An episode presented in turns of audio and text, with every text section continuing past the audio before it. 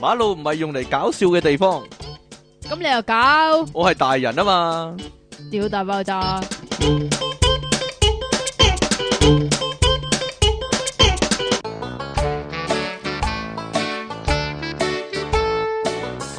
其實馬路可唔可以愛嚟聽電腦大爆炸嘅地方咧？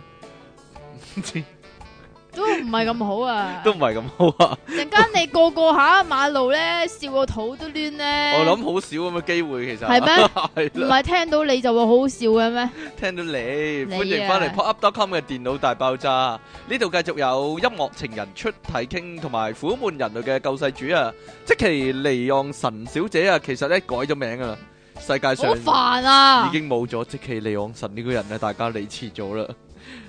仲有呢個苦悶人類嘅救世主， 呀唔俾人講嘅， 小姐咁樣啦， 掠咗佢算數。點啊你？咁啊點啊？攞翻個真實電話翻嚟未啊？咩真實電話啊？你上個禮拜係借人哋個電話用嘛？你借咗 HT 呢個電話用嘛？咁點啫？ 你又嫌三嫌四，又嫌三嫌四，真係。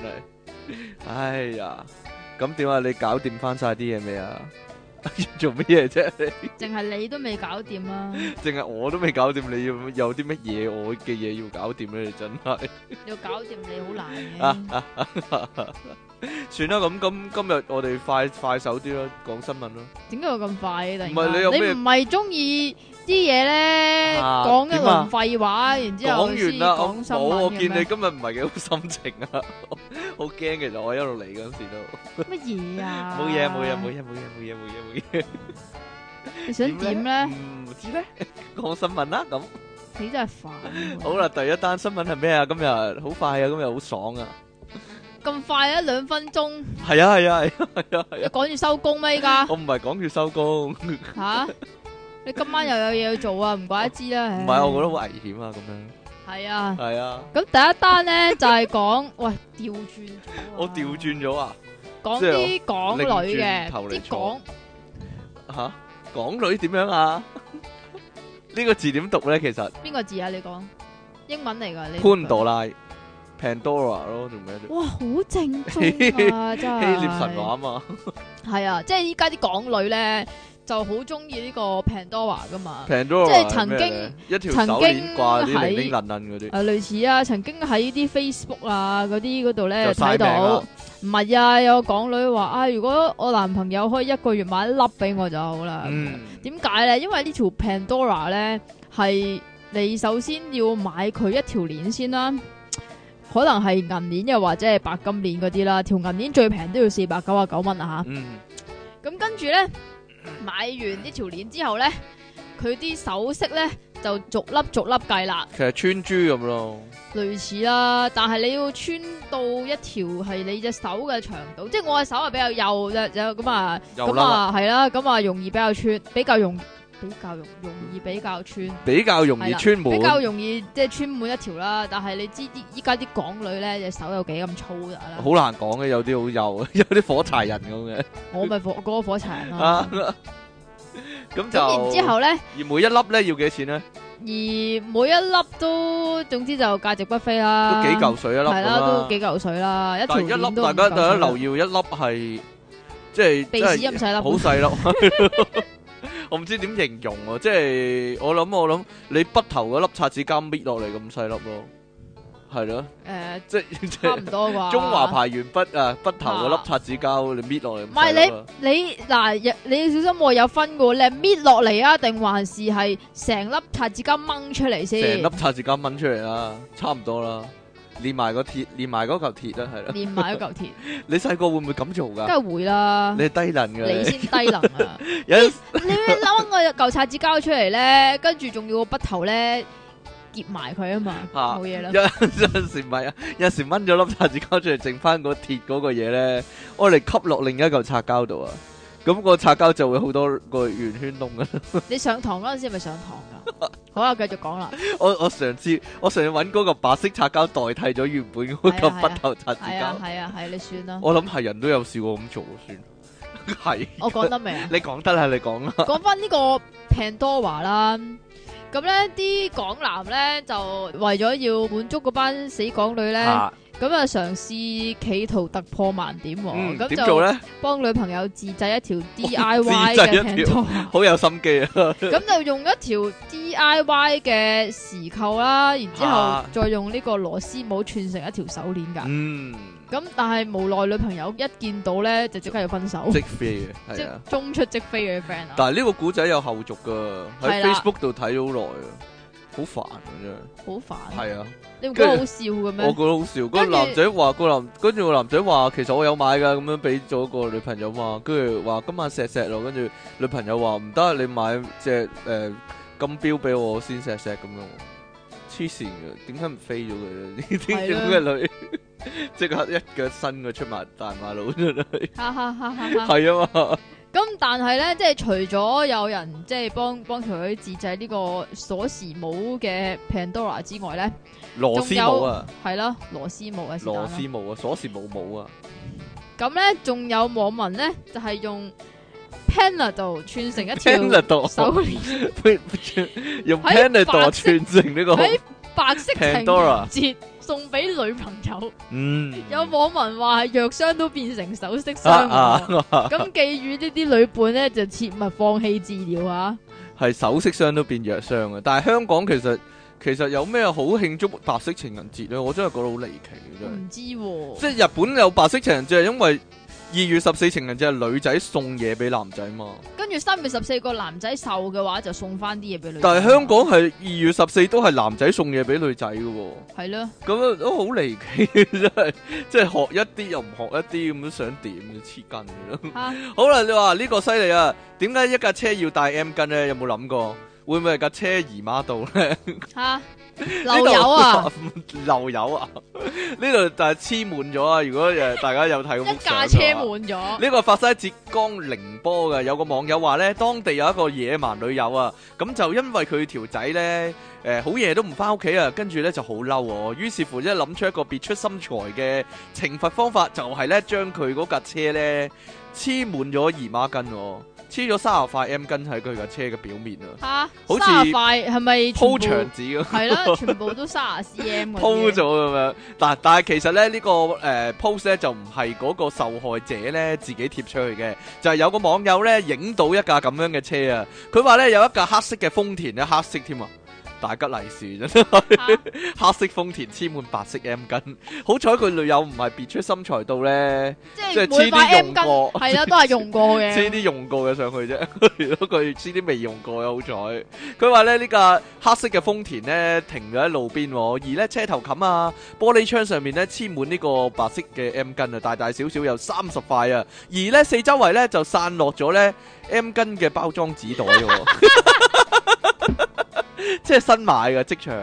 咁由於咧呢個場面太震撼啊，不少網友見到呢幅相咧都嚇到驚晒，哦唔係嘛，面都青埋啊！有網友話咧，哎呀，呢架豐田車咧黐滿咗雪佛蘭嘅標誌喎。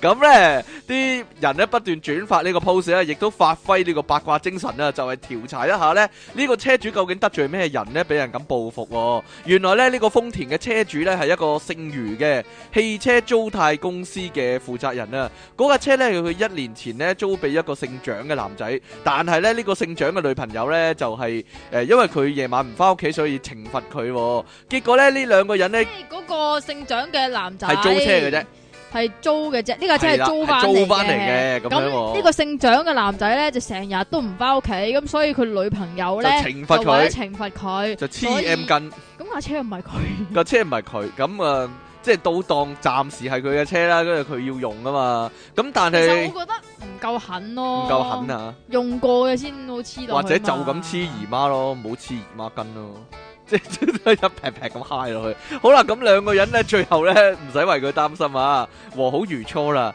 但係呢，呢、個原本嗰個租車行嗰個人呢，就話：，唉，慘啦，呢、個車搞到咁呢，應該租唔到出去噶啦。仲慘過架車裏面死咗人啊！我諗噴過油啦，噴過第二啲色嘅油啦，等人認唔到啦， 等啊人、等人唔認得佢咯，冇辦法啦。你黑色豐田變咗做誒、呃白色啊，或者藍色咁樣咯，冇辦法咯，係啊。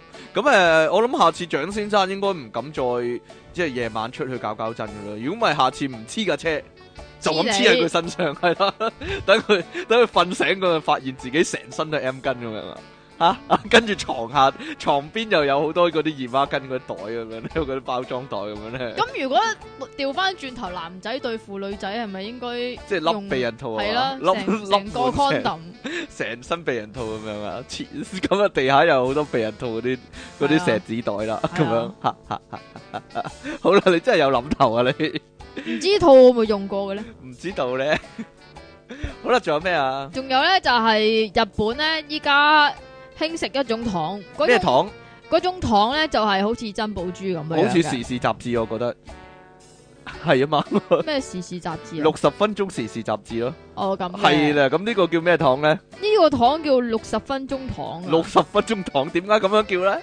點解咧？就係因為咧呢粒糖係一間福岡嘅糖果鋪出嘅，嗯，佢整呢粒糖咧要整成個月㗎，一個月整一粒糖啊，係啦，仲食唔食得㗎？粒糖即係擺咗一個月啦。係啊係啊係啊係啊 係啊，佢有乜特別之處啊？佢因為咧佢點解要整一個月咧？因為佢要我諗係一層一層咁樣整上去咧，然之後壓實佢咧，咁嗰粒糖咧係特別硬㗎，太空壓縮糖係啦，咁所以先至可以食六十分鐘啊嘛，係咪先嗯？，咁可以而食呢六十種分鐘啊！係啊，即係你含佢六十分鐘佢先用咯。咁好簡單，不如不如你唔好唔好食糖啦，即係擺嚿積木落口咪得咯。咁啊，一世都唔溶添啦， 或者擺嚿 lego 入口咁樣，一世都唔會溶啊噶。冇味啊嘛。咁啊係喎，好啦，呢種糖咧原本咧設計係愛嚟做咩嘅咧？呢種糖啊，嚇！七十年代已經有噶啦，咁即係犀利你出世嗰陣時已經有噶啦。 我未出世，好耐好多 年前已經有，係係嘛？啦，咁佢咧原本就係賣俾啲農農夫添，漁夫農夫漁夫，即係 rap 等緊嗰時食嘅啲農夫。漁夫之寶 嘛。漁夫嗰時可以食，係啦，係啊開船嗰陣時食啊，因為佢哋咧對捉手唔魚得咧閒，係啦，對手就冇唔得閒攞嘢食，咁所以咧就含糖咯含。住粒糖係啦，咁系 就咯，但係過會癮唔會咧含住粒糖咁，然之后只船咧熬下熬下，跟住吞撞咗親，哎呀啪嘅聲咁樣，成支咁樣吞咗落去。佢係棒棒糖定係一粒㗎？佢係棒棒，即係哎都呀話珍寶珠咁樣樣噶咯。嗯，嗯嗯咁但係啲啲女咧就即係見到粒糖咧就好想含啦，咁啊發揮含嘢嘅精神。係啦，咁咧因為咧含得多咧，你知唔知？除咗可以止肚餓咧之外咧，吓，仲可以瘦面喎。亦可以鍛煉技術嘅。吓， 可以手面嘅咩？含得多。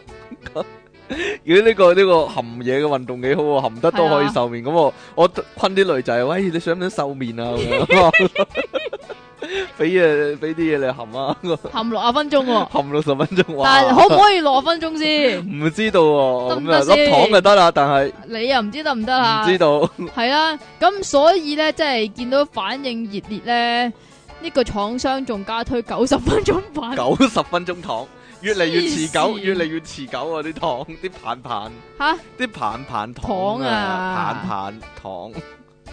好啦，分开啊！呢度啊喂有個聲控飯煲喎，咁誒咩叫聲控飯煲咧？就即系係你一叫個佢煮饭，佢就煮係饭咯咯；你叫佢煮粥，佢就煮粥咯。高科技聲控飯煲啊，唔知係咪哈拉科咧呢科咧？佢係話唔啊咧。关极上咩熱段趨事啊，極上香飯二段吹。佢話遼寧咧潘陽啊，有一個咧大媽咧去到南韓旅行嘅時候咧，南紅旅行南韓旅行嘅時候咧買咗一個高科技聲控電飯煲，高科技啊，哎呀！咁佢話咧說明書咁講喎，你大叫一聲煮飯，咁佢就會煮飯噶啦。要大叫、喎，大叫係咯，好似特攝片嘅喎，好似好似要做個動作，係咯。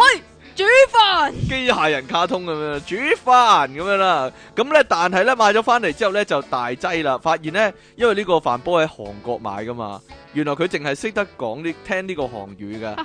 咁咧誒呢、個大媽，哎呀死啦，咁啊嘥咗呢個功能。咁於是乎咧就去網上自學韓語。咁其實理論上佢淨係學一句得啦，净系学煮唔饭咪得係咯。咁你其實依家電飯煲有好多種作用噶嘛，吓除，咗煮飯啦，仲可以煮粥啦，嗯跟住又可以整蛋糕你確實啦係。醒目啊，但係呢個問題係做你乜屋企個啊飯煲有冇試過用嚟煮粥同埋煮蛋糕咧？我可以話俾你知啊，我屋企係唔用飯煲煮飯，係切，用 M 微 煲噶。成日都係嘅咧，成日都係咧揾笨咧話咧，你個飯煲可以煮粥同埋咧整蛋糕。我屋企個飯煲有十年、十幾年嘅歷史，從來未試過因用為嚟做你煮個飯以飯煲外嘅嘢。因為你個飯煲淨係可以煮飯咯，係十年前啲科 係技，啊，你係啊睇唔睇到依家呢啲係高科技㗎高科技飯煲個問題就係、高科技飯煲可唔可以洗米呢？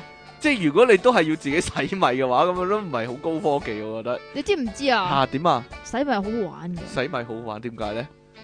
即係 你解釋啊，你解釋啊！洗米隻手可以篤下篤下落啲米度嘛係。啊，超咁啲指甲就乾淨晒啦， 攞翻上嚟。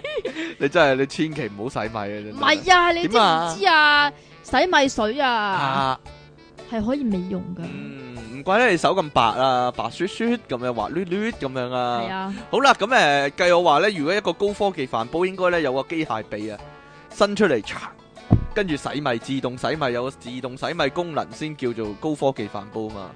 其實我有諗過噶，有呢個洗衣機啊嘛，世界上有冇洗米係機啊嘛？咯有冇洗米機嘅？ 真係好煩啊嘛！ 不如有洗人機啊，好冇涼都有唔洗使你沖人啊。機，你咪有一個洗人機啦，係啊洗係人啊唔使係管啊啦。係啊，咁啊，好啦，咁啊，希望咧大家咧睇清楚啊，因為咧原來有網民話咧呢款同埋韓國飯煲咧其係啊，仲實有一樣係嘢出咯，咗曉聽國語噶，咩啊？係啊，呢個韓國飯煲其實係有一款係我即識係聽國語嘅。即係睇下行貨版定水貨版。冇錯啦，咁呢個韓國大媽因為喺韓國買就淨係買到即係水個貨啦。係啦，咁所以咧唔好做水貨客，就應該咧買翻總代理嗰啲啊。咁啊唉有呢個中國版本，咁佢咪唔使學餐死咯，係咪先？係啊係啊，你有同埋咩想發表啊？你仲有一啱先。樣嘢啊啊，！ 哎呀，仲有一樣嘢就係咧，咁你電飯煲上面啲掣全部都係韓文噶嘛，咁啊係，但係個問題係電飯煲唔係得一粒掣嘅啫咩？梗唔係啦我。個電飯煲得一粒掣㗎咯，卡落去咁就得噶啦都。話你嗰個電飯煲就係煮飯，梗係得一粒掣啦。依家又可以煮粥，又可以煮蛋糕，又蒸魚都得。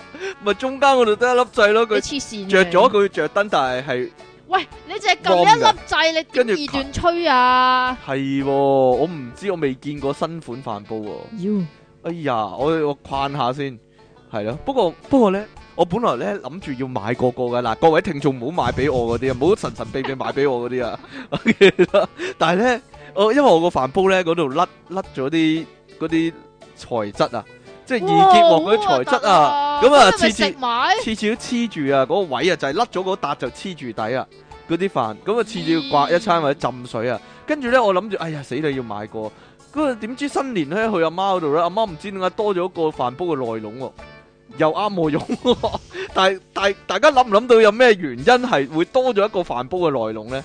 唔知喺我都唔知點解啊，邊度嚟噶？係咯個飯煲嘅內籠係邊度嚟嘅咧？但系點解得翻個內籠就冇咗個哦外殼咧？係咯？究竟咩事呢？有冇人嗱？如果有人可以創作呢個古仔話俾我聽，我阿媽點解會多咗一個飯煲嘅內籠俾我，而佢又唔需要嘅，係咩原咩一回事？唔即係該話我聽，佢個飯煲係有內籠噶嘛，就係唔係俾咗佢過嚟啊嘛。係啦。究竟咩一回事啦？簡直係大家諗福爾摩斯諗，啲大家諗 friend 諗呢個古仔或者博，即係我哋古仔接龍嗰啲啊！即係究竟最後即係即係推敲點解我媽多咗個內籠？即係從前我阿媽有個飯煲，係啦。但係有一日佢俾咗個飯煲嘅內籠又我或者喎。又或者我媽將個飯煲嘅內籠抌咗落個許願池嗰度啊，嗰啲啊，咁咪有多咗三個，一個金，一個銀，一個一個原本嗰個易結飯 嗰個內籠咯。嗯，好難明啊！我算啦，我唔好理呢啲先啦。冇嘢啦嘛。係啊係啊，唔好諗啦呢件事， 唔好諗啦。跟住嗰單新聞係點啊？關女人事嘅，又關女人事，今日好多女人新聞喎、男人女人都有。跟經呢個 Pandora 之後，又有呢個大媽啦，跟住又有呢個女人嘅咩事呢？今日女人特輯可以話係，有男人噶，又有男人係咩啊？講女人先啦，嗯講上面呢個先啦，就上係面咧，但係上面呢個係講下面嘅喎，係啊，其實上面呢個就講屎忽係啦，嘅，攞臀部，我我幾文雅啊！我平時我平時對日常會話都係講臀部噶，點解你個臀部係咪有啲痕癢啊？咁樣， 我唔會好似啲人咁粗魯，你係咪屎忽痕啊？咁樣噶， 我係咁樣你，你臀部係咪有點痕癢啊？咁樣噶，係咯，我幾問啊，你食 K 我啦出！口成文我呢啲，我第一次嚟你呢度上堂啊，你一吹我面我就笑啊，點解啊？因為你話你要放鬆你個 pat pat 嗯劈劈都幾好啊，唔得啦，我依家改咗啦，我改咗臀部嘅肌肉啦，不如不如。 係咪好文啊？不如你講，你要放鬆你個屎忽咁樣。啊啊啊，話咗啰柚咯，好啦，呢個呢個關於啰柚係咩事咧？關於啰柚咧，就係、有一個叫做世界最大屎忽嘅女人，嗯叫做米可兒魯菲內利。咪可以誒？咦，哇係咪？哇呢個 Mikey Mikey One Three U 咁樣喎，One Three U 係咪啊？嚟啊嚟啊嚟啊嚟啊肥嚟料啊啊， ！Wilfred 聊哦，咩咩名嚟啊？你你你講啊，你講，點啊？係啊，繼續啊，咁啊住喺洛杉磯嘅係世界紀錄39歲保持者女人。咁佢個啰柚咧要介紹一下先啊，下有八英尺，即係幾幾多啊？八英尺即係幾多啊？一米等於三尺三咯二點四四公尺，嘅臀圍。係啦，啊個黐臀線圍噶，咁佢一定係金字塔咁嘅樣啊，真係。唔係，佢話啲男人咧唔中意依家嗰啲瘦蜢蜢嘅女仔、嗯喎，就中意佢呢一個。豐滿型，唔係，佢形容自己為沙漏型，但係耍咧流身材，可以話俾大家知咧，佢個身材咧嗰、個屎忽咧係佢個胸部嘅兩倍到啦。哇，金字塔型啊，應該係。即係你你諗下，上面有一個倒轉嘅細金字塔，下邊有一個大嘅金字塔。但係條腰啊，瘦嘅，誒條、腰相比個瘦啊 pat pat 啦，相係啊，相比個相比就臀部嚟有講嘅，就比較有啦。但系唔知佢究竟係诶诶箍翻翻嚟啊，定還是唔知道條啦腰真係咁有啦？定還是佢食咗呢個大螺丸， 所以個螺特別大或啦。者因為咁啊，佢點啊佢可能咧跌親個 pat pat，所以大腫咗啊係啊，腫但係佢咗有大螺魚嘅遺傳因子啊都有可能。 ，DNA 有大螺魚嘅 DNA。係啦，我以為大啰魚個啰已經夠大噶啦，點哦知佢仲佢同世大界紀錄比都係一個細細忽嘅，可以話係。好係啦，啊！咁點咧？佢話咧對自己呢個身材非常之滿意喎。嗯佢亦都幻想有好多女人咧羨慕佢嘅身材喎，佢直頭話佢其他聲稱女人係啦，也都羨慕她的身材喎。好恨要個大啰柚，係啦都雖然即係咁大個屎忽嚟 講咧，唔好嚇轉啦。行路嘅話咧，會卡住喺走廊啦， 又或者落樓梯嗰陣時會落得好緩慢，等等就好麻煩嘅。嗯，但係佢話咧，因為佢冇節食嘅必要，咁所以又好健康咁樣樣，同埋佢好中意佢臀部同埋佢嘅體態咁樣樣，嗯，係咪陳體態啊？哈哈哈哈哈，會唔會？咦，睇下先，啊，會唔會係陳體泰咧咁樣？好啦，咁呢個佢話拍攝特輯，你要唔要講講啊？佢話有個佢參與緊個紀錄片嘅拍攝特輯，即係唔知咩紀錄片，屎忽紀唔錄知片。大啰 大啰的奧秘咁樣，唔知道 大大大等解碼可能叫我近來睇緊宇宙解碼， 可能佢嗰個紀錄片叫做啰柚解大密，等解碼係啦，佢話仲有三個美巨團美女喺片裏邊出巨團美現女喎，分哦分別就係四廿歲嘅奧地利人，都起碼四十歲啦，係咯。英文啊我點講啊？Can Canadian ，Candy 人啊 Caudian ，Claudia，Claudia，Claudia Caudian 係啊 Caudia 同埋呢個洛杉磯嘅丹尼希蘇迪誒唔知點講喎。爾呢，Dennis 個咯哦，Dennis 仲有呢個咧。呢個咩啊，Dennis Mary Lynn 啊，Mary Mary- Lynn 啊，呢個 Mary Lynn 咩啊？唔知道咩 Marlena 啊 Marlena Marlena 啊啊嘛 Marlena，Marlena 佢話嗰四個人咧嘅團圍相加之後咧，係大約八點二三公尺嘅哦，。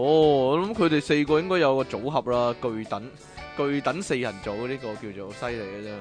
好啦，咁誒、呃我都係一啲傳統嘅男仔啦，我中意我中意啲骨慘慘嘅身材啦， 係嘛？我唔中意啲咁豐滿嘅 係啦。嘛？好啦，咁誒、呃有個男人，如果你個姓咧係一個好特別嘅姓咧，會唔會好驚俾人講咧？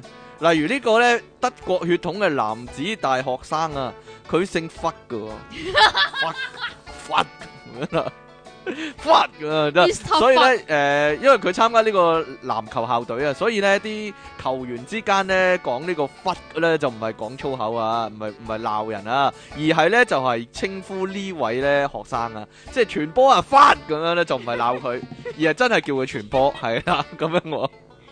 佢話咧，誒、呢、個呢、個 Fuck 先生咧，X 先生咧，佢之前咧一路咧就用呢個 c o l o r b a g g i a l u 做姓嘅喎，因為呢個德國姓嚟嘅，但係咧可唔可以讀多次啊？我唔知點講啊 c o l o r b a g g i a c o l o r b a g g i a 係嘛，差唔多啦，德國德國名點讀啫？唔係啊，係卡拉巴治咪咯。 Caravaggio 咯，咪德文嘅德文發音嚟啊嘛。好啦，咁咧 佢話咧誒，原本佢用呢個姓嘅，但係咧後來咧佢想咧用翻自己嘅真姓，即係真佢姓啊，佢原本真性喺德國嚟講咧就係姓忽嘅。係啦，就係佢話因為呢個咧係德國人嘅傳統喎，而且咧佢話咩傳統咧？傳統嘅姓氏咯，而且咧佢話俾當地一間報紙聽咧，呢、個字咧呢、個 F U C K 啊喺德文咧唔係咧美國嗰種意思、喎，而係咧德國咧狐狸啊 fox 啊嘅意思啊個。科算係忽係啦，F U C K 係啦，原來咧就係呢個狐狸嘅意思。咁所以咧喺德國嚟講咧，F U C K 咧唔係一個鬧人嘅説話，而且咧德文咧直頭唔係念做唔係讀做 f u t 嘅，係念做誒、呃、讀做呢個 f u k 啊 f u k 即係係狐咪㗎狸咁解，係啊 f u 係 k 喎，夫 k 夫妻咁樣啦，咁所以咧佢話咧要求校方咧將呢個忽大大隻忽啊，就誒、呃印喺呢個籃球制服啊個背心後面喎、咁咧希望咧大家唔好咧誤解佢。咁咧呢個誒、呃阿忽嘅教練咧，呢、個普瑞斯啊，都話咧起初咧我哋成班球員包括教練咧，都避免咧就咁直接叫佢忽嘅。咁啊，驚引起誤會啦。咁啊，但係依家咧，大家都習慣咗啊，大家都習慣忽佢啊啦。直直接叫佢喂忽咁樣啦，唔知啦 咁啊。不過咧，佢都有個唔方便啊。誒、雖然佢話咧好想用翻呢個真姓名呢個事人啊，但係咧喺呢個 Facebook 咧，佢因為啊驚咧唉，又要俾人改名啊！俾人刪除帳號，所以咧佢面書咧就唔用呢個忽噶啦，就用咗 F U K I 啊，避一避。夫 k 啦， Fuki 啊，係啦，咁就費事啦，費事朱黑白格，依家好好嚴謹噶，所以係呢啦你你稍為玩嘢咧，佢就唔俾你玩 Facebook 噶啦。係啊啦，啊係啦我就係咁啊所以呢受害人啦，呢、個呢、個我哋叫做巴西出世啊，有德國血統咧，喺呢個加拿大亞伯達省啊嘅籃球校隊咧，就有一個 Fred 先生啊，Fred Mr. Fred 咁樣啦， 幾型我都。正如我都俾人叫做 fucking man 啦，係咪先？即係其實係你啲 friend 嚟嘅，係我啲 friend，可能係我啲 friend 都唔定啦，你啲 fucking friend 嚟嘅，唔知道。我我我我中學嗰陣時咧，有一段時期咧，啲人就咁嗌我 fucking 咁樣噶， 真噶。真人真事， 但係好似係得一個同學係咁嗌嘅，永遠都 係。邊個啊？好明顯嗰、個嗰個人係嗰個人係懶搞笑一啲嘅， 邊個啊？我唔記得佢名啦。妖 Wilson Wilson 啊，好似叫係咪 Wilson，係咪嗰個排 球啊？唔係嗰個排球 啊，嗰個 Wilson 啊，係啊，係一個排球咯，係啊，係啊，好啦，跟住點啊？ 跟住又係啲女人咧，又係女人，麻煩㗎嗯，即係係啊啲啲女人鄰好麻居煩啊你啊，你咁咧啲女人咧，唔知點解夜晚咧中意擾人清夢，擾人清夢係啦，即咁啊係正所謂啊，鄰居發出嘅噪音，往往擾人清夢類型更加係五花八門啊。通常係啲乜咧？通常係誒打牌啦、係啦，唱 K 誒啦、誒拉凳啦，啊拉，凳啦，或者細路仔好嘈啦，又或者唔知做咩事，啪啪啪啪啪啪啪啪啪啪，咁呢個都係啪啪啪喎。 唔係我講嗰啲啪啪啪咧係剁豬肉，剁豬肉或者揼揼釘啊！唔知點解夜晚黑要揼釘啲人，或者或者用嗰啲揼骨機咯，嚇、揼骨機或者打機咯，鄰居打機打到好大聲咯，玩跳舞毡咯，玩跳舞毽唔係啊！以前曾經咧有人有人報警啊，吓，即係話哇隔離好似謀殺咁啊，有槍聲槍戰咁樣咧，啲警察上到去就發現打機咯， 發現啊啊啊！好啦，到你啦，啊呢個係咩咧？乜嘢噪音咧？又呢個係發生喺上海嘅。上海咁咧有個女人咧就經常喺半夜三更嗰度大嗌話：我唔要啊！我唔要啊！我我唔唔要要我唔啊！要咁樣啦， 咁咩一回事咧？咁咧鄰居咧就實在忍無可忍啦，但係礙於呢種事咧就真係真係唔好兜口兜面講噶嘛，係咪好先？尷尬噶嘛！即係我唔要我唔啊，要三更半夜我唔要要嗰係啲咩咧，唉咧？我唔要定係我要咁咧？我咁唔要啊唔要多得滯啊！唔要。咁所以咧，所以佢就貼咗一張公開信，咁就表達佢貼喺嘅門不口滿係啦㗎，係啦。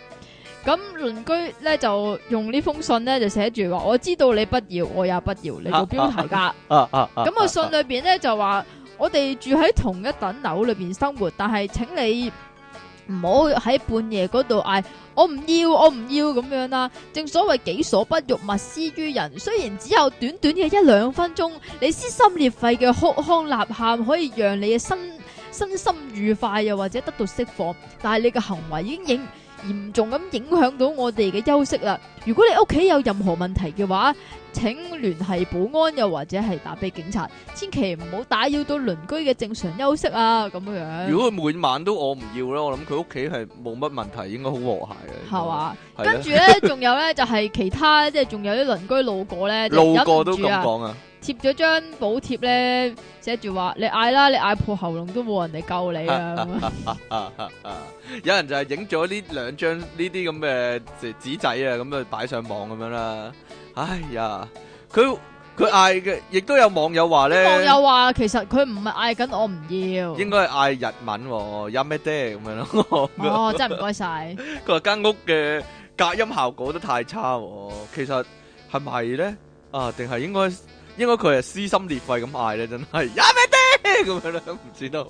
你示範一下，你啊你示你示範一範一下 啊下，。通常點樣嗌㗎？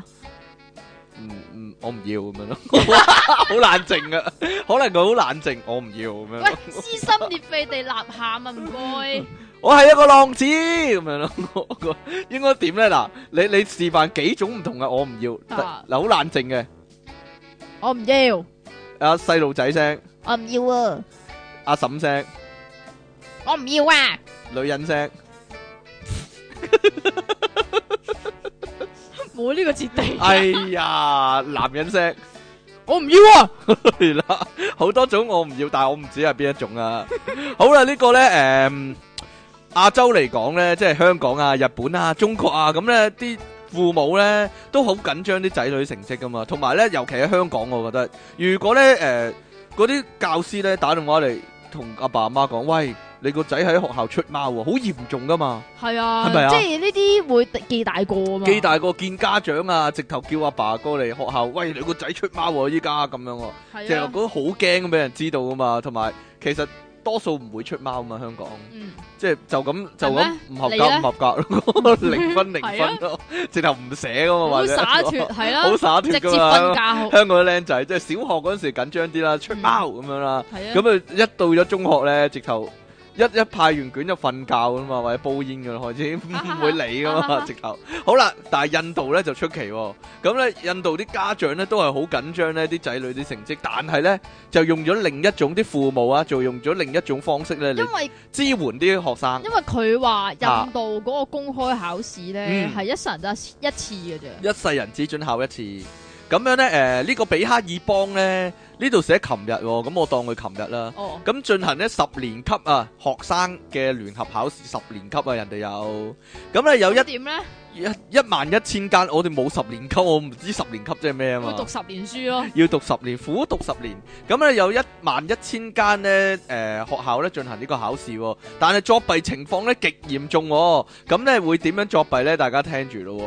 啲學生咧會公然咧抄隔離嗰啲答案咯，點解會俾人抄咧？唔係通常遮住嘅咩？咁啊又或者咧拎出貓紙咧嚟到睇、喎，而咧監考嗰啲人咧係完全唔理 㗎，咁貓子都係傳嚟傳去啦，貓紙都傳嚟傳去咁。咪卷都傳嚟傳去咯，但係佢哋唔驚會集體錯嘅咩？即係你如果個貓子係錯嘅話，係喎咁咪會一齊錯咯。但係點解即係其實咧講到都好嚴重噶啦，即係係啊個個都抄，個個都出貓。係啊，咁咁點點解解唔唔判考 open book 咧？或者點解唔判考試無效呢？咁誒，甚至乎呢，最誇張呢，一個呢四層高、四層樓高嘅考試場呢，呃咁咧誒外面呢，爬滿晒嗰啲考生，滿係啊考生嘅親友喎、阿爸阿媽啊、兄弟姊妹啊咁咧，透過窗門咧就向啲考生咧傳貓子、喎。而啲警察咧亦都袖手旁觀，甚至咧有人咧因為咁咧跌咗落街、喎。而咧呢單嘢咧全印度都知噶，係全印度都知啊。誒、其實直頭有記者喺旁邊咧拍攝呢個出貓嘅情況噶，但係啲人都照係咁樣作弊、喎。咁樣咧誒。佢話咧，比哈爾邦教育局咧局長承認咧，當地考生咧有一百四十萬啊。咁如果每個考生咧有三四個人咧幫手出貓咧，咁就表示咧總共咧有六七百萬人咧喺嗰一日咧嗰、個考試嘅時候咧，誒喺度協助做。協助出貓、喎，要杜絕出貓咧，公正考試咧唔完全係政府單方面嘅責任咯、啊喂，但系你唔覺得好離奇嘅好咩？離奇啊！呢件事係。即係點解全部人都要出貓咧？但係我聽講印度同埋泰國都係嘅，泰國都係好泰國都係咁。係啊，好好出貓好嚴重噶。咁跟住中國就直頭貓都唔使出啦，唔請知槍。唔知道哦，請槍啊，揾第二個人嚟考啊，直頭係第二個人入咗市場考啊係嘛，啊，係不過啊，我又聽過印度咧，即係點解要咁樣出貓咧？就係頭先講咗啦，嚇即係淨係可以考一次，即係人生只可以考呢唔可以次補考公開試一次。嗯咁然之後，但係嗰啲老師咧，即係印度嗰啲老師又即係可能比懶懶較行啊，比較唔負責任啦，啊又話啲老師又成日教啲唔教啲啊，又走堂啊，啲老師走堂喎，唔啲老係學生走係啊，堂啲老喎，師走堂，咁所以啲學生就為咗即係考好個 shot 啦，考好張 shot 啦嚇吓，咁啊出貓都要噶啦，不過我諗咧，誒咁多人出貓係有原因嘅，大家睇睇跟住落嚟嗰個講法啊。印度傳媒報道咧話咧呢場考試咧共發現呢五百一十五個學生作弊，遭遭呢個逐出市場，另外咧捉到七個家長喎，咁作咁弊少咪就係咯。咁你你成千上萬人喺度爬樓出貓，咁淨係捉到七個，咁我諗點解咁多人出貓就係咁嘅原因啦。係啦佢就執法執法不力啊，可以話。吓，佢話我作弊嘅話呢，可能三年唔准參加考試，而呢啲家長呢，要坐監噶，出貓係啊要坐監啊，出貓係刑事嚟噶，出唔貓係係記大個過咁好型簡單噶一啊，件事嚟噶。咁所以呢，就係咁樣啦， 所以咪好型咯，係啦就好型啦。好啦，咁一百六十一集電腦大爆炸嘅題目呢，就係李老闆啊，李老李闆，老闆啊，李老闆，李老闆係點噶？李老闆啊，我老闆你老闆係係點點啊㗎 我你老講闆係點啊？你老闆咪啫，我老闆，我老闆即係你老闆，但係呢，唔係講依家嗰個老闆啦，為咗避免呢個係啦避免呢個得罪。係啦，好啦就咁唔講我哋依家個老闆唔噶，講我哋依家嘅老闆，講舊陣時嘅老闆，所以呢，誒、呃、離奇地有個好大嘅落差，就係、上一期節目呢，上一集節目呢，係係有幾排山倒海嘅二信，十版紙係有信嘅，但係今次呢，係得一個人勇敢講 呢，勇敢講自己老闆嘅嘢嘅啫，即係我諗咧係因為啲人驚自己老闆驚自己聽老闆有聽啊，又或者咧，根本上咧，我哋全部聽眾都係老闆嚟可嘅，可能係都唔定，老闆級人馬，係啦為咗呢個兩個解釋啫。嗯不過我覺得老闆應該冇冇咁有品味，識聽呢個節目。嗯係嘛？系啊，好啦，咁我哋休息一陣，翻嚟講下李老闆啦，一陣見。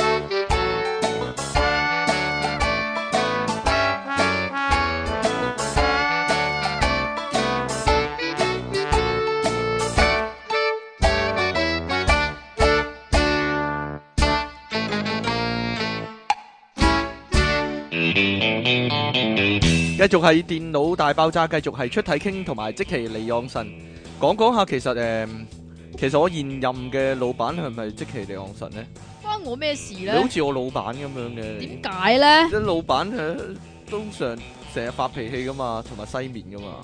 但係你又成日對我發脾氣同埋西面，你咪當咗自己係我老闆咧？其實，不如你解釋下啊， 不如你向大家各界兄弟姊妹、 弟兄嗰啲解釋下啦。我不嬲都係西面噶啦，係啊咪啊，你我對你就笑口噬噬咁咯，係我啊咪我咪係你下啊屬咧。其你實低能噶嘛？你係啊，係啊。好啦，咁樣關於老闆有啲咩情況，我哋回憶下以前嗰啲老闆啦，唔好講依家嗰啲啦。我以前都好多老闆嘅，因為我做嗰啲福利機構嗰啲嘛，嗰啲老闆係咪最咩嘅？我諗，好啲嘅嗰啲老闆係，應應該嚟講都算好啲嘅。因為算叫做嗰個利益衝突唔係太大啊，係啦，但或者係咁樣樣啊喎，其實部門與部門之間都有嗰呢啲㗎，都有呢啲㗎，係啊。係啊嗯，公營機構同埋誒更加多卸膊嘅其實咪就係講咯，真嘅，即係雙型嗰啲自己要搏殺啊嘛，係咯，係啦，咁啊，嗯即係雙型嗰啲咧，就直頭可能會拿把刀嚟吉你，或或者你都唔踩知低嘅你，然之後自己係咯上位嗰啲咯，係咯係。但係你嗰啲咧就全部都係射射咯，咯，咯係咯，即係上面鬧落嚟，咁佢都係賴下低嗰啲咯，係咯，賴下低，喂下低賴你咁樣啦，咁啊嚇嚇嗱，例如啦，我諗呢啲老闆成日都會噶啦，叫咗你做嘢，但係自己又唔記得喎，咁咧誒係啊，自己唔記得咗噶，叫咗你做嘢，咦乜我又叫過你咁做咩？咁你佢唔係，通常係咁樣，啊通常咧係有少少事發生咗，啊然之後先至會咁講嘅。我有叫你咁做咩？係啊， 同咁埋然之後咧，啲下屬咧，唉，真係要跳翻俾佢死搏操啊！咁一啲下屬咧就會話：我都係照你意思去做嘅啫喎。你真係有咁講過喎，咁樣嘛，係啦，咁我 點冇算啊印咧？象就咁講過。咁點算咧？其實誒、呃我諗依家好多員工咧，尤其秘書級嗰啲咧，嗰啲女仔嗯咧，係、會 keep 翻老闆嗰張紙仔啊。即係有陣時老係細啊會寫張紙仔叫你做呢做路咁樣噶嘛，啊誒幫我格個價咁樣啦。你你做完之後翻嚟話俾老細咧，我又叫過你咩？咁樣咁樣噶嘛，啲老闆係。又或者有陣時咧，啲老闆唔遞紙仔，啊佢彷彿係隨口噏噶，即係不係啊，不即係不嗱如我哋買翻部乜乜乜咯，好似幾好咁樣咧，咁樣咧 嗱，即係佢隨口噏嗰啲咧係。咧。你又要識分究竟佢真係隨口噏啊，定還是真係需要？即係有啲咧，佢噏咗之後咧冇一件事，但係咧唔知點解幾個禮拜之後問你咦點解冇嘅？咁系樣啊，，會咁樣噶，即係 好仿佛係隨口噏噶啦，即係嗰樣嘢好似幾方便喎啊！不如我哋公司買翻部咯咁樣啦，跟住過咗兩日之後咧，咦你仲未幫我睇啊？我叫咗噶咯喎，咁樣啊，咁咁噶會？但係如果你真係去咗格價翻嚟咧，攞晒單張喂老細啊，邊部好邊款好啊？我有講過過咩咩？咁樣喎，我理理奇奇嘅喎，咁點算咧？究竟嗱有冇人係老闆先聽呢個節目嘅？不如話俾我聽點，你哋咩心態啊？不如即係定係失憶症咧？啲老闆係係老馮有失憶症咯，我真係好想知啊！好 啦，又或者咧呢個即其身同感受啊，咩啊？你講啊，你講啊嘛。我我我嗰行唔係咁嘅，我嗰行越早交越好嘅。係啦哦咁嘅係啦，，你咧你點啊？即係咧曾經有老細 咧交低咗落嚟，係啦，啲嘢交咗落嚟俾我做，下咁我快快手手做完就快快手手交翻俾佢啦，係咪先？下跟住咧，點知咧佢就同我講話：阿、即奇啊，其實咧我啱啱先俾你嘅啫喎，你咁快做完交翻俾我啊？我覺得你做嘢好乸西咯，但係佢睇都未睇喎。係啊佢，睇都唔使睇嘅喎，係啊係咯。但係如果遲咗交咧，遲咗交就咦點解冇？唔係唔係唔唔係未遲未未到嗰個時間，啊咦點解冇嘅咁樣？ 好離奇，好難捉摸啲老細。總之其實個個方式就係個方程式就係佢想點就點啦。唔係簡單嚟佢講，你要係佢肚裏邊條蟲咯，你係咪啊要知道佢幾時要咯，其實早交，我我哋係早越早交越好啦。但係通常福利界嗰啲就係、就係好遲先交，過晒 deadline 都唔交嗰啲人係。係啊， 真係㗎，唔係嗱，遲交又有另外一啲古仔講啦，啊因為我有啲 friend 有 friend 咧係總之係做一啲公司嘅翻譯咁樣啦啊。咁翻譯呢個部門咧就都幾特別嘅，嗯，因為咧係即係好似叫做算唔算叫做首尾關咁樣樣呢守，尾門點樣咧？因為係人哋做晒啲嘢，然之後先至俾你去譯噶嘛，咁啊係咪先係，？係啊，咁但係咧，因為佢嗰間係一間即係都算叫國際性啦吓。啊國際公司有啲有啲誒、呃 task 咧，即係有啲工作咧係菲律賓嗰邊做嘅。嗯咁、菲律賓嗰邊啲人咧，即係如果大家同個菲律賓人做嘢嘅話咧，係知道佢哋永遠都啲嘢都唔會準時啦，然之後又慢吞吞啦，嗯，跟住翻咗嚟啲嘢又錯漏百出咁你樣你係菲律賓，賓人嚟㗎你死 啊你！你黐線啊！你！你原來你係菲律賓人食屎啊！跟住咧，好啦，啲啲嘢咧永遠都等唔到嘅。啊！永遠佢永遠坐喺公司咧就係、等咯，吓，等佢啲嘢落嚟，咁佢先可以開工。係啦，咁係好多時都係即係連放工都冇啊，嚇要翻到屋企先有啊！你話你你話係咪咩啊？咁佢公司可以做第二啲嘢咯，打下機嗰啲咯。哦咁嘅，咁但冇係嘢做啊嘛，係啊係啊，但係公司你打機嘅 話睇又俾陣書人話咁樣咯。咁嘅。啊係，即係完全地。係調翻轉咯，即係放翻工咧就係 hea 嘅，咁我放工咧就做嘢嘅。我覺得嗰個翻譯應該係轉做 freelance 咯，即係唔使請個人喺度咯，或者請個人其實 on call 咯，喺屋企吓等咯，等有嘢開工啦，咁樣佢先翻去做咯，都得㗎應該係咁咯，我覺得。咁啊，同埋啲你啲嘢翻譯咗，你都係打喺電腦度啫嘛，你你都係 email send 嚟 send 去噶啦。咁啊係，所以喺邊度做冇所謂嘅。咁啊，所以有啲人係咁咯，自己屋冇 office 咯。嚇，咁佢喺咖啡室咪 office 咯，佢攞部正啊攞部手提電腦咁樣插個電掣咪得咯，係咯係啊咧。好啦，誒、又或者呢個啦，呢、個老闆嘅通病啦，老細嘅通病啦，自己奉旨遲到係嘅，啦，自己翻工咧就幾幾時時翻翻都都得得。 ，of course 嘅咁樣，係啦咁你開間公司，唔係，咁有啲唔係即係老闆噶嘛，有但只啲係係上司係啊，即係中層嗰係啦啲，中中層層嗰啲都已經係已經係咁噶係啦，啦。但係佢有好好藉口啊，我出咗去開會啊，我出咗誒去有啲嘢類似啦啊做，我我類似啦出咗去格價咁樣咯，類似啦，咁但係如果你遲翻公司嘅話，又或者係佢要你嗰陣時你唔喺公司嘅話咧，你就大鑊啦。係，啦，又好緊張啲員工幾時翻工咯。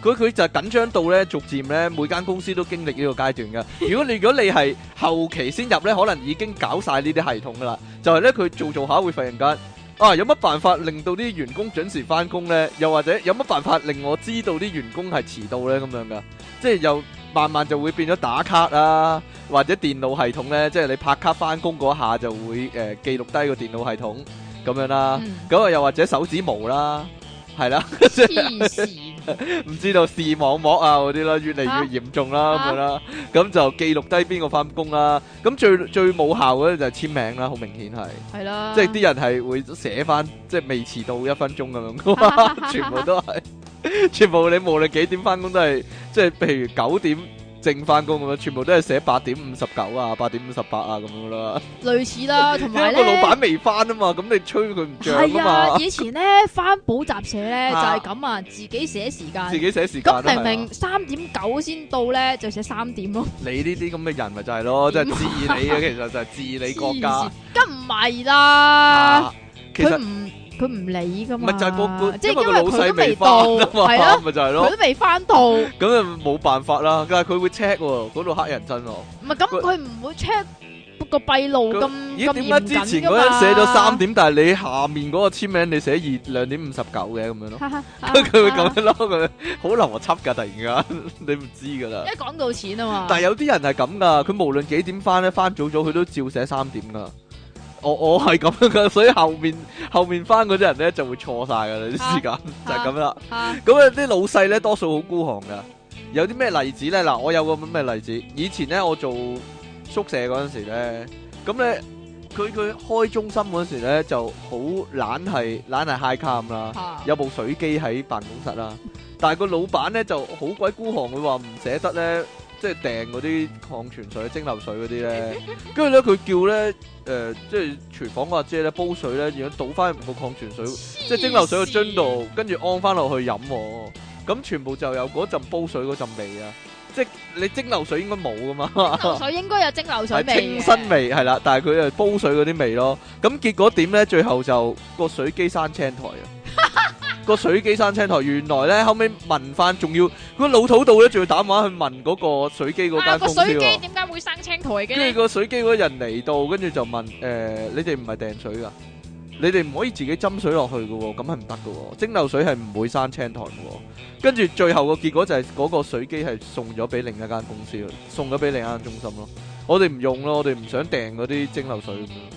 你你我成件事係真係荒謬至極啦係老土到暈嘅，成件事係咪就 係咯。唔知點解咧，真係。之前你咧，又有啊我有一間誒、呃，總之餐廳啦嚇，原本係有提供紙巾嘅，嗯但係因為咧就有啲唔係啲噶啦，有好多客咧唔乖啊，一大沓咁攞走啊嘛，係啦，啊一紮一紮咁攞咧，咁所以以後都唔派咯，個老細就以眼後都紅唔啦。擺咯哦，咁老麥都係嘅，以前係俾你拎噶嘛，嚇。依家係要哦即係咁但佢係佢跟餐俾兩塊你咯，兩張咯，係你係咯啊你嗌兩個餐，佢咪俾咁啊兩張咁你應該咯。嘅，因為有太多以前啊，香港係嗰啊，以啲前咯，阿媽媽咧， 嗰啲師奶咧，就係叫個仔咧一大沓攞翻屋企用啊，咁樣咧，都類似啊，屋企唔使買廁紙啊嘛，嚇，好好好好笑啊！因為每個每個我都話每個地方都經歷過一個咁嘅時期嘅，啲啲人 嗯係啦，道啲道德位水平低啲啊嘅咁樣。嚇，咁啊，呢個即期講佢話咧，啲老闆咧多數就會籠掠嗰啲咧對自己有用嗰啲人啊，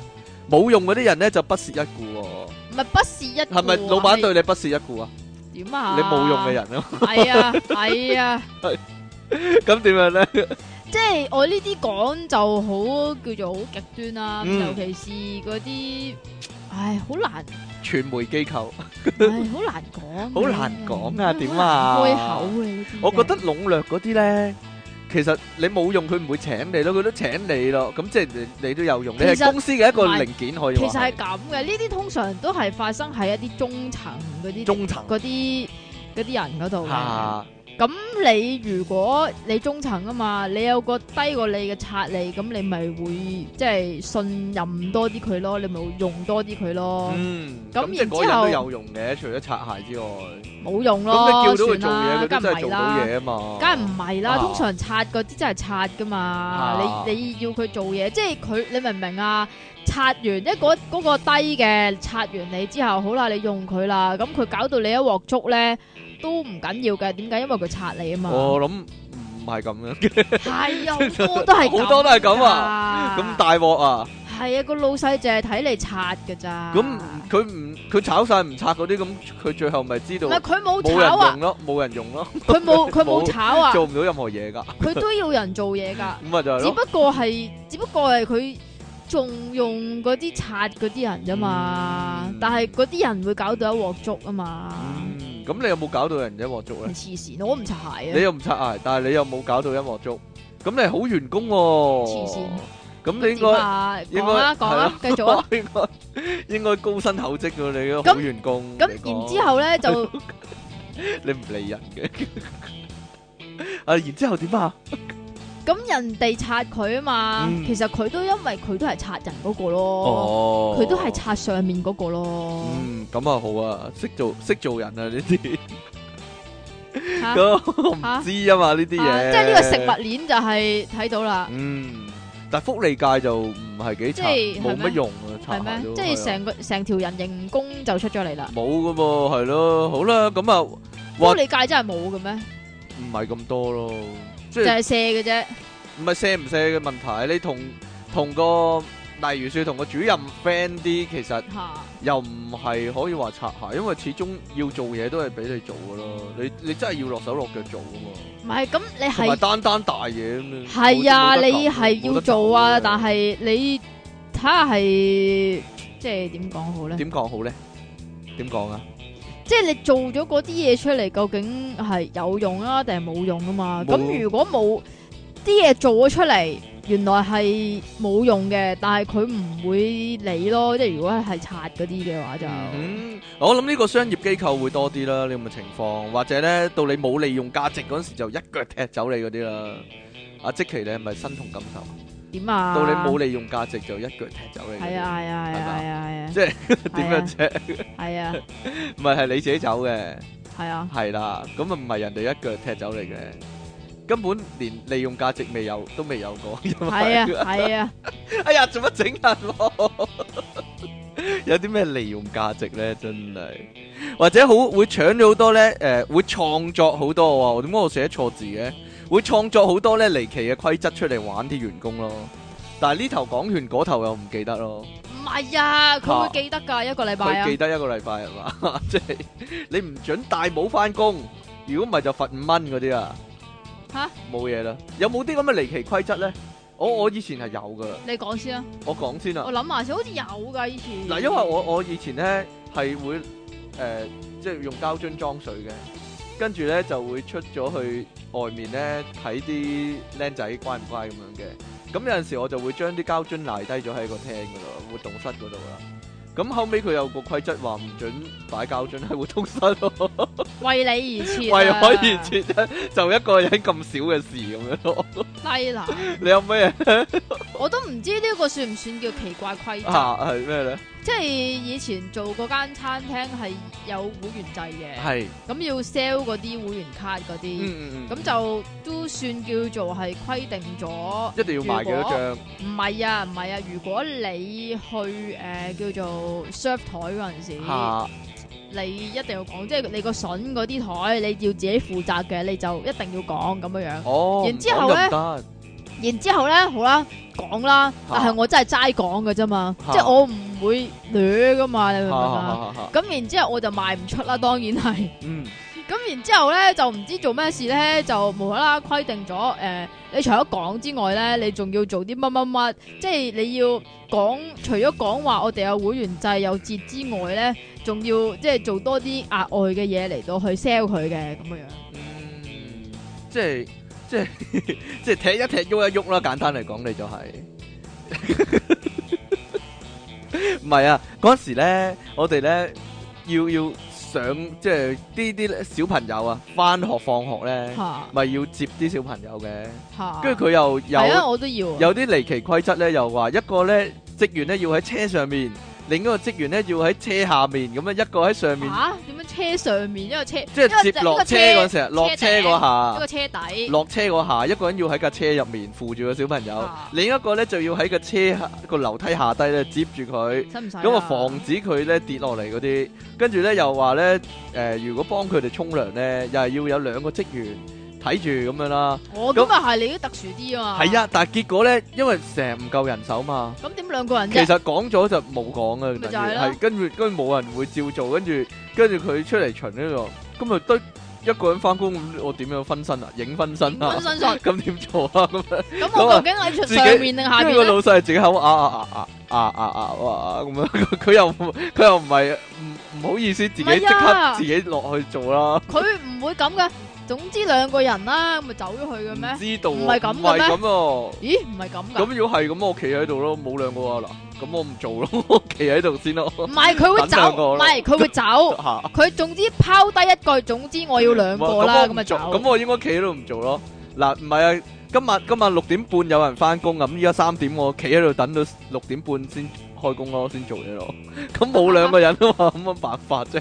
哈哈哈！咁啊，咁唔知點樣啦。咁總之會有啲離奇嘅規則，但係其實係冇可能做得到啊。咁唔知點啊，不了了之啊，唯有。唔係以前咧接小朋友啊咧，即係我嗰啲唔係你嗰啲咁特別噶嘛，就係接校車啊，又或者係接學校啊咁樣樣嘅啫嗯嘛，嗯正常小朋友係係啦啦，。咁點咧？咁然之後咧，唔知係咪因為有小朋友就曳啦？嚇其實都唔好曳啊，我覺得買零食啫嘛，嗯即係個小朋友買零食翻去食啊啊，即係喺誒我接佢放學期間啊。嗯咁然之後咧就嗰個老細啦，即係我老細啦吓，就唔 like。嗯咁然之後咧就規定啲小朋友，所有啊啊吓小朋友就唔準誒、呃放學嘅時候買零食咁樣樣，嗯，我諗唔係針對你嘅嗬。唔係針對我係即係你咁佢你有唔冇 like 啦你有冇係買零食啦？咁你自己我我冇係啲小朋友 買啊，我食嘢佢哋唔咩 噶嘛，我我我以前咧，因為喺啲小朋友面前咧飲可樂啊，令到佢哋好想飲啊。跟住有個規則係唔准喺出面飲可樂，唔准俾佢哋睇到飲可樂 喎。你老細真 係對你特別栽培唔 啊，知啦。好，哈哈哈哈好啦，或者咧做做下呢間公司本來冇乜嘢嘅。嚇本來冇乜嘢嘅，即係個個都係咁做嘢噶啦。咁突然間個老細咧會有一有一日突然間話：我哋依家要執翻正啲嘢嚟做咁樣，咩叫執翻正啲執返規則正啲咁嘢樣啊啊，執翻正啲規則咁樣啊，嚇係啊，即係話啲員工啊，嚇即係冇規冇矩嗰啲，嚇依家要執翻正嚟做。啲文件咧一定要咧誒、呃全部 check 一次，然之後先可以交啊。有咩錯嘅話咧，咁就要再做過咁即係樣咯。通常呢啲咧都係老細戚條筋嘅啫，係啊，即係幾條筋咯，但係自己做唔到咯。係個咯，問題係係啊，。即係佢都係無啦啦戚條筋講下嘅係啦佢會啫，咁講咧，嗱，你打好份文件，然之後咧要俾你同組嘅組員咧睇過，然之後咧俾你嘅上司簽名，然之後先可以交俾我咁樣啦。要要三個工序啦，本來即係即係做開嘅話就咁哦，上司你睇啦，跟住就交上去啦嘛。嚇跟住唔得，佢要全部人檢查過，然之後先得咁樣啦。跟住其實佢自己做唔到咯個問 啊題，即係總之要執到好正啦，所有嘢啦，因為公司個規則規規則係咁寫噶，你要跟足啊咁樣啦。吓即係例如請病假咁樣啦，要有病假紙，你之前兩日就要好寫好啦。如果你唔哦係之前兩日寫好嘅話，我唔俾你請咁樣咯。哦，就又係咁咯，但係過兩日之後佢自己誒、我今日請病假 咁樣 咯，就係咁樣啦。啲老細好中意咁樣，突然間戚起條筋咧，我依家要揸正嚟做，係啦，咁樣整但係頓公司。但係點解會诶早兩日知道自己遲兩日會病咧？鬼知咩？ 我諗佢預定個公司嗰、個嗰、個嗰、個規則嗰陣時，已經係有啲傻傻地啦。你你有冇啲類似規則啊？即係請假之前要一日之前請，或者兩日之前請咁樣咯。冇喎呢個好奇怪！真係嗱，病假當然唔使啦，但係事假就要咯，啊事假要咪就係咯，嘅事假多數都要噶嘛。但係啊係通常啲人事假都係嗰日打電話翻嚟就請噶啦嘛。我我哋係咁樣啦，你會係咩事啊？有咩事屋企有事咯，就咁咯，哦屋企有事，屋企有事，屋企有事。係我啦阿媽生得啊咁唔樣，知道 屋企有事咯，通常 你唔會即刻作個奇怪奇怪理由噶嘛。我唔知道啊，但係啲社工同埋嗱，其實上司級咧同埋老細咧都係都係就咁打個電話翻嚟，我今日請時間就咁走咗啦嘛。係啊，但係個問題係你你低級職員就會好戰戰兢兢打電話翻去，哎呀死啦！佢會唔會唔批咧？佢會唔會問我咩事咧？咁樣咯，問唔問嘅先？有機會問㗎。咁有機你會咩問病啊？咁樣咯，你你唔係啊請病假有咩病啊？事假，屋企有事咯， 都話屋企有咩事 啊？鬼知咩？咁話俾你知，屋企有有有啲事啦。咁你你扮到好為難咁就得噶啦。嗱，我我教大家各位員工，如果你咧請事假， 你諗唔到咩事，你咁樣，唉，總之有啲事啦。哎呀，唔得啊，咁樣啦。 咁咁你搞到好為難個語氣，咁佢就唯有唯有俾你放啊。佢唔好意思再追根究底啊嘛。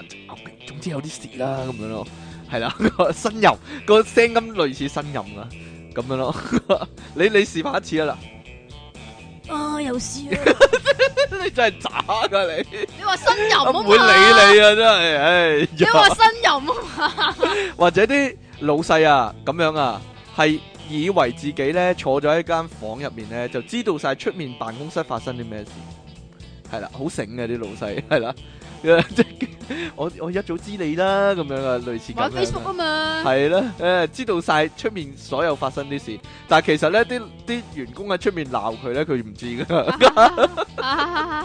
或者其實有二五仔，有無間道。佢其實派咗個咧，你個 friend 咧，其實係會將出面發生啲嘢話俾老細知嘅。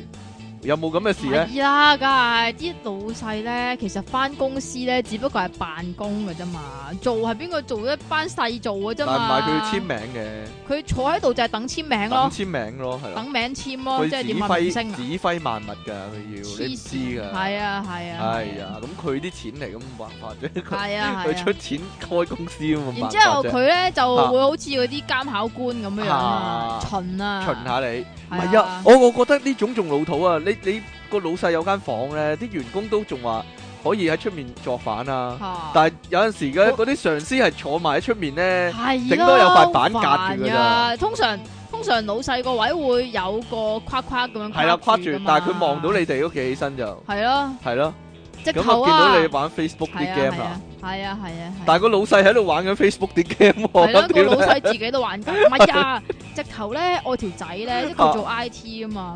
咁其實佢對上咧就有個 I T 老細，即係佢個 I T 部門就真係好鬼細嘅啫。嗯咁然之後咧，就唔知點解咧，佢嗰個位咧，佢做嘢嗰個位咧，好離奇嘅，就喺間電腦房入邊，啊然之後喺間電腦房入邊對嗰住啲 server 啦，係啊，對住啲 server，但係咧，佢老細個位就喺正佢後邊就咯，喺佢後面喺正佢後邊咯，啊，即係你唔會做嘢做得舒服嘅喎，後邊有個人夾住咁唔樣樣，知道啊喎，好似有個背後靈咁樣。知道，好似有個監視器咁樣喺度及實自己，唔知道話咁咁點算呢？如果係咁嘅話，你會唔會乖啲呢？真係黐線你老細及住你嘅時候，黐你線會唔會乖啲呢？ 即刻即刻我會笑走咗佢咯。笑面迎人即唔刻，會咯啊，我會走咗佢咯。同埋老細好中意聽人督背脊咯，即係尤其呢，譬如有個總經理啦，或者主任啦，跟 住呢個副經理或者副主任呢，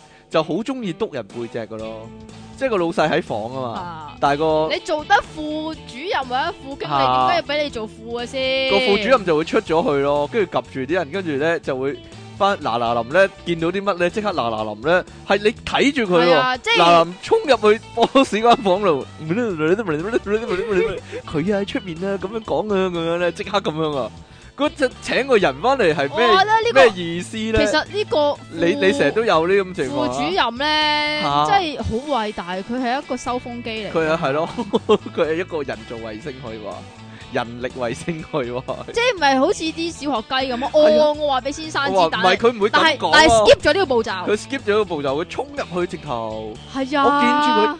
我哇，幾犀利，幾敏捷啊！嗰下，又或者咁樣即樣係出邊嘅，即係如果唔係翻 office 嘅 話咧，啊即係我以前翻餐廳嗰啲噶嘛，都會有呢啲人嘅。嚇咁咧佢就唔知點解咧，就成日都會黐住個經理嘅咯，係啊係啊係啊係啊係啊，即係你唔知你以為佢暗戀個經理咯。唔係佢唔係佢佢可能個職位直頭係督督背脊專員啊，即係請翻嚟係啊，請翻嚟督嘅，請翻嚟督嘅佢佢可能咧就係報紙嗰度直頭係咁樣寫啊，即係嗰個成職責聘係啦，係啊成聘督背脊專員咁樣咯，即係職責收風督背脊咁樣咯，線人一鑊嗰啲咯。我唔知，可能好多好多好多人有興趣應徵，如果真係有呢份工，好多八婆興趣。係係咯，你有冇興趣咧？黐線？譬如冇咁得閒啊，真冇係。咁得閒。如果有份工係請你睇嗰啲誒八卦雜誌啲標題咧，你會唔會好有興趣做咧？冇 嘢啦，即係啊啊啊！我依家有份工咧，成日都要睇啲點啊鹹濕新聞。睇啲鹹濕新 聞，嗰個你嘅興趣唔係你份工嚟嘅。唔係啦，我老闆叫我咁樣做噶，我老闆坐喺我隔離。啊係啊係啊係啊！我幾時做到你老闆啊？啊或者咧想炒你嗰陣時就會故意留難你咯，啊擺明想炒你，故意留難你咯。嚇特登話嗯，你啲嘢呢個呢度唔係做得幾清楚喎，你再做過咁總樣之咯一定會嚇求其挑個 point 嚟。啊求其挑起啲嘢，或者咧誒啊，你跟開電腦嗰啲噶嘛？你啊你呢排唔使跟啊，你誒出去幫我做呢啲啦，咁樣咯。誒即係你出去，你出去街度幫我睇啲價格啦，咁樣哦咯。即係你你明明你唔係做開嗰個，但係佢叫你，你唔使做開做，你唔使做你做開嗰冇，啲啊，其實你做第二啲先啦。有啲咁樣咧又好奇怪嘅，啊即係有啲誒，譬如我睇過誒日本嗰啲嗰啲職場嗰啲咧啊，好奇怪噶嘛，係誒你翻嗰個工嘅話咧，你就差唔多成世都係翻嗰個工。我以前啫，依家唔係噶啦。依家我都我都唔知啦，啊好似日本嘅傳統嚟係㗎嘛。啊咁、以前然啊之後有間大公司咧，就誒、呃因為大公司嘅關係咧，就有都比較多冗員啦嚇，嚇。咁咧就但係有啲冗員係未被發現㗎嘛，嗯，即係都有正常工作咁樣啦。但係啊一旦即係嗰個老細想炒你嘅話咧，就將嗰條友投閒置散，嗯，即即係係將佢整整成冗員，係啦，係啦，製造成冗員，就冇乜嘢俾佢做。係啦，咁佢就會自己走㗎啦。咁其實冗員咪咪仲好爽， 有糧出冇所謂。啊但係可能有啲人係搏扎噶嘛，你點知啫？知道啊，我諗冇乜所謂，樹木二科咯，咪即係吓，係咯，即係以前有套劇啊係叫咯，算算冇樹二木科二咯，科咯，係係咯，咯，咁啊落咗維修部，但係佢份人工都係咁樣，冇乜所謂啦嘛，都係都係都係鬥份糧啫，冇乜所謂咯，我 覺得。因為我寧願係咁啦，香港香港應該有啲工係咁啦，我覺得。 以前咧嗰啲乜乜電器嗰啲維修部咧，我我以前咪講過嘅，你上到去咧，佢坐即係指甲嘛。佢坐個坐緊指甲啊， 同埋睇緊雜誌，同埋講緊電話啊嘛，織緊冷衫嗰啲咧。吓，你上到去四個職員，四個職員都各自做緊自己嘢唔噶，係你睇下係誒，跟住有個係人走過嚟櫃台服服侍你咯，係啊咁係樣啊係啊，貴啊貴喺度服侍你。咯，啊唔係呀，你要睇下你嗰個究竟係維修啲咩？即係如果你係維修電飯煲嘅，咁啊你可以應該係好咯。勇嘅，應該但係係啊，但係如果你係維修電話嗰啲咧，咁就大劑啊，係啦，就咁你大劑就啦你就唔會得閒㗎太忙，啦，因為你啲電話太渣啦，係啊。係啦，唔好係啊唔好轉啊嘛，Sony Sony，哎呀 ，Sony 咯，幾個月咁咪壞真係，唉呀。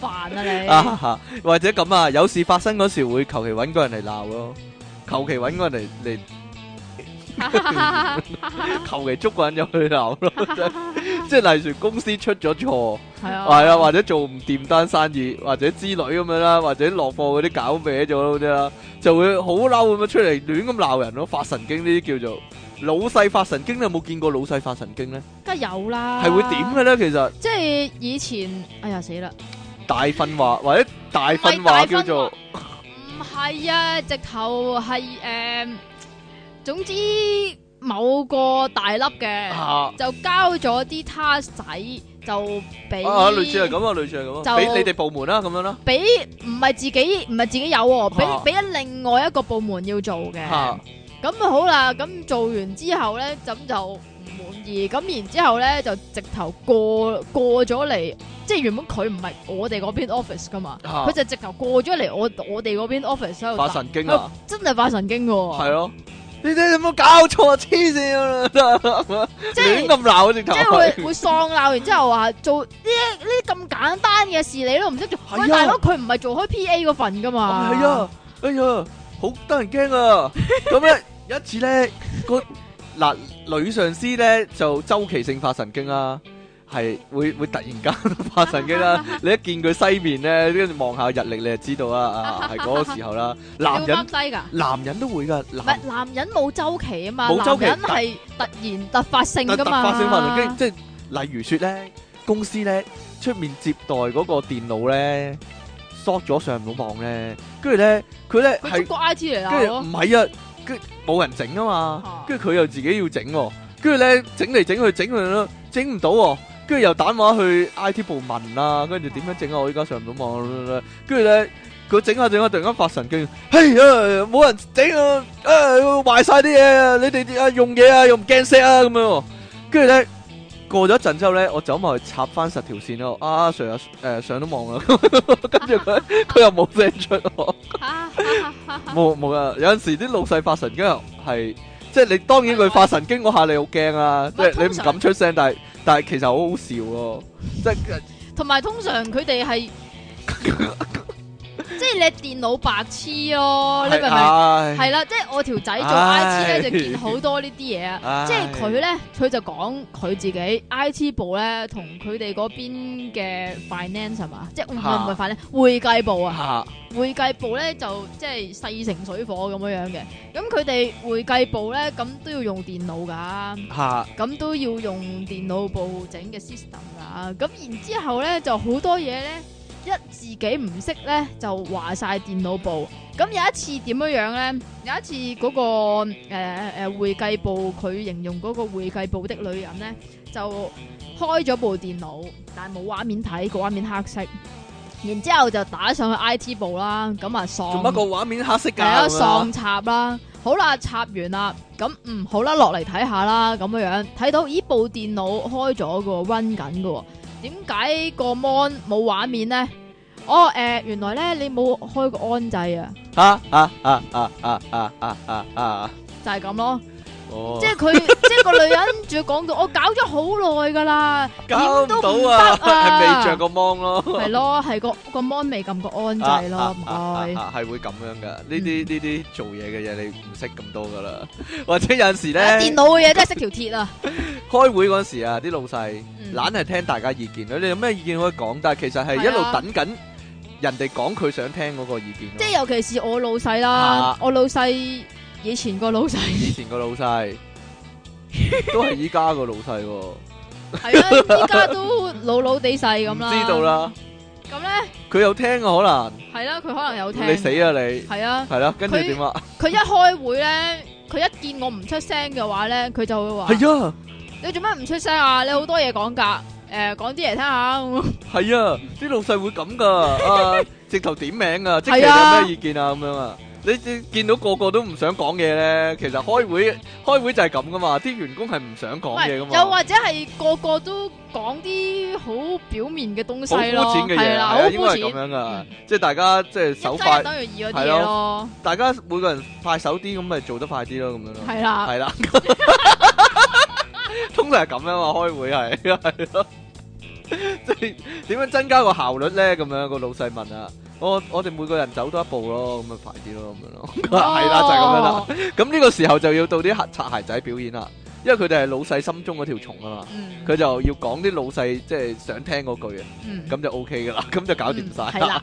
咁所以啲擦鞋仔應該應該幾有用啊，佢可以加速個會議快啲完啊嘛，起碼嚇唔係咩嚇？我我覺得係嘅喎，有時真係嚇。 或者或者咧有陣時開會咧提啲好蠢嘅做法咯，但係個個都知唔掂噶啦，但係佢自己覺得好唔，係啊，但係你佢唔知點解佢好想咁做咯。唔係啊，你你知唔知點解啊？點解？咧？因為每個人都要講下嘢啊嘛。每個人都要講下嘢，個老細自己都要講下嘢，係啊，係啦，即係點樣宣傳啊？你哋每個人翻去喺自己 Facebook 度幫我 去 share 開去，咁咧公司個個即係多啲人知咧，應該會生意好啲啊咁樣咯。係係 類似係咁樣，好細藝通常諗啲嘢，我唔知點解啦。 啊，或者啲老細發完爛渣之後啊，當冇嘢發生啊，係通常要咁噶嘛。咁要咁嘅。但係反晒面，直頭係直頭係直頭係佢發爛渣發到想將啲職員嗰啲台反轉咁出嚟，咁樣咧，直頭咁樣咧。但係第二日翻嚟當冇嘢咯，係啦，就平靜唔係翻當。係當冇平靜嘢，但法係都係洗你咯。 嗯，咁梗係洗你噶啦，但係要當冇嘢嗰度難度高啊嘛，即係面皮要夠厚先得，哈哈係啦。好啦好啦，或者咁樣啦，幾年唔升你啦，但係一定要咧到你話要走嗰陣時，人哋先至升職加人工啦。係啦。但係你冇啦，你要走嗰時咪咩啊歡送開個歡送會咯，走 好嘢，即期走啦咁樣咯。嗯哎呀，做咩啫？ 就係咁啦，啲老細係咪簡單嚟講係犯賤咧？你講嘅咋？即係唔知道啊，你講唔嘅啫知道啦， 唔知道咁樣啦。即係平時好地地唔會對你好咁樣啦，硬係你走嗰陣時先至對你好係啦。啊，你走嗰陣時啊，啊知你重要啦。或者咁啊，走啊呢個同走有關啦，嚇。臨走先俾嘢你做咯。哦，係啦。同阿媽一樣啊！呢個功能，臨出門口先俾臨出門口湯先你俾飲，湯係啊，係啦，臨走先，臨收工先俾嘢你做啊！完全唔知點解嘅喎。四點五十五分，五點收工啊，四點五十五分啊！呢份文件你幫我搞掂佢啊！嗱，聽日講住要噶啦，你你唔好唔好搞唔掂啊咁樣啦，急住要啊，急住要啊咁樣，快 快手手搞埋佢咁樣啦，就係咁啦。啲老細慣用嘅語氣呢個就係，次次都係好準時噶，臨收工先有嘢做噶。係啦。三個字之內，臨收工嘅三個字之內係啦就會有嘢俾你做噶啦嗯，係啦，就係咁樣啦。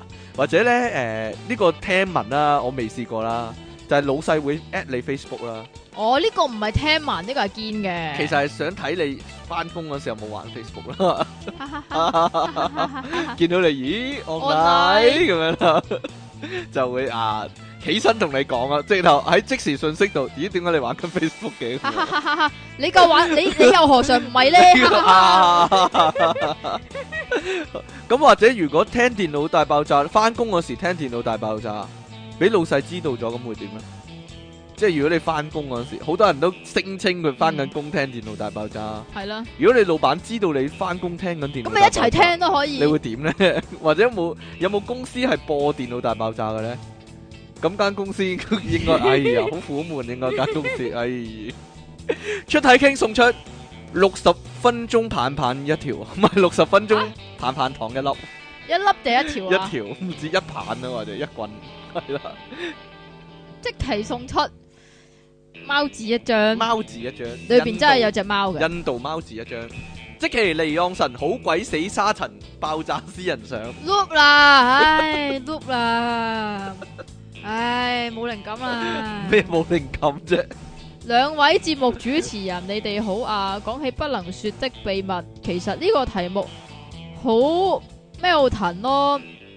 如果講咗出嚟就唔係秘密啦，仲要公開到網台節目、喎，即其離岸神，即其離岸神乜嘢嚟？咩？啊？呢首係詩嚟噶，即其離岸神啊！哈哈哈哈！唔係喎，佢係哈哈哈哈哈哈哈哈合，哈哈哈哈哈哈哈哈合。哈哈哈哈哈哈哈！小健健上喎，佢又玩我哋啊！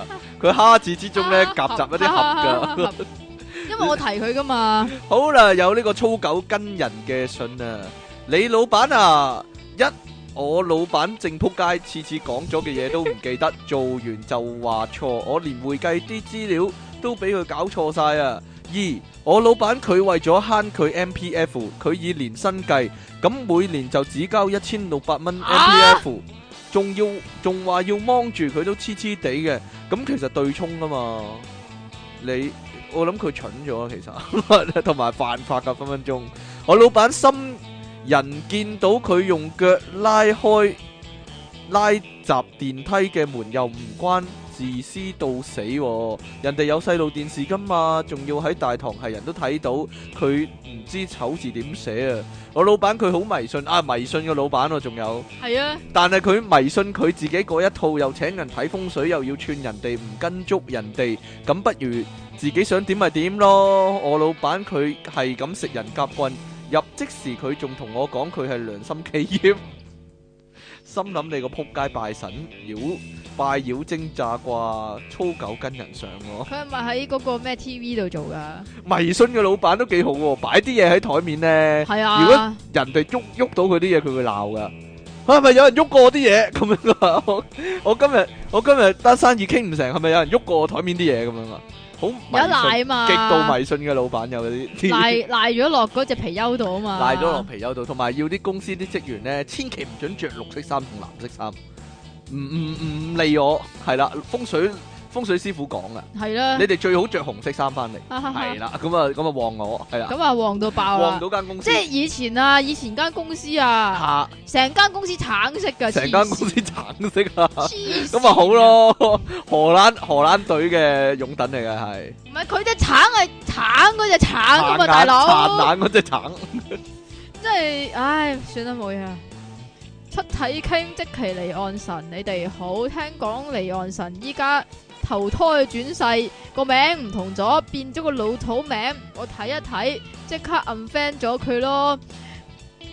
我諗即其離岸神改名呢單嘢可能會掀起另一次 Facebook unfriend 潮，情況仲慘過舊年啊！希望香港安定繁榮嘅心急人上，冇嘢啦， unfriend 晒你先。係啊啦 我，unfriend 叫咗你呼籲啲啦人 unfriend 晒你先，真係見到個永燕真嗰個咧，就即係 unfriend 佢。好啦，好啊！喺今個禮拜我哋電腦大爆炸又準時同大家見面啦好，煩啊你！準時同大家見面。誒、大家呼籲下啦，即係多啲來信叫阿即其尼昂神咧，喂，你唔好偷懶啦。关我咩事、啊做節目啦，係好啦，唔好每一個月先一集啦，咁樣啦，咁就會準時噶啦，每個月嚟一次同啊，我冇關嘅，係啦，同係啊佢有關。係啊，係啊，咁我哋下個禮拜節目時間再見係咯咁。喎，拜拜。